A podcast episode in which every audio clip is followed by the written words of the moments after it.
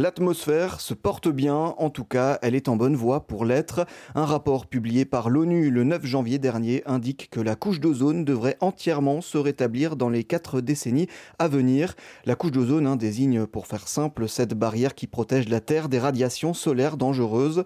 Nous avons tous déjà entendu parler de ce trou dans la couche d'ozone.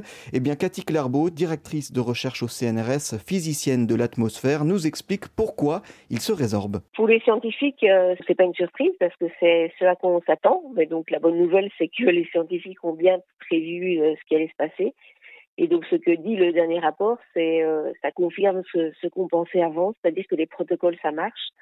Comment on le sait bah, Parce qu'on observe ce trou d'ozone qui se produit de manière récurrente chaque année euh, au mois de septembre, et on observe qu'il ne s'étend plus, c'est-à-dire la, la, période à laquelle il se produit a plutôt tendance à, diminuer, et l'amplitude de la diminution euh, aussi euh, chaque année augmente, c'est-à-dire que le, le trou d'ozone commence à se résorber petit à petit.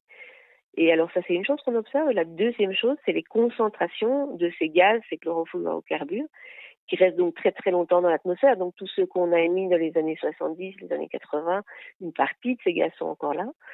Et donc on voit qu'ils diminuent petit à petit. Donc les, les deux qu'on utilisait le plus, hein, qu'on appelle CFC 11 et CFC 12, on voit qu'ils continuent de diminuer chaque année.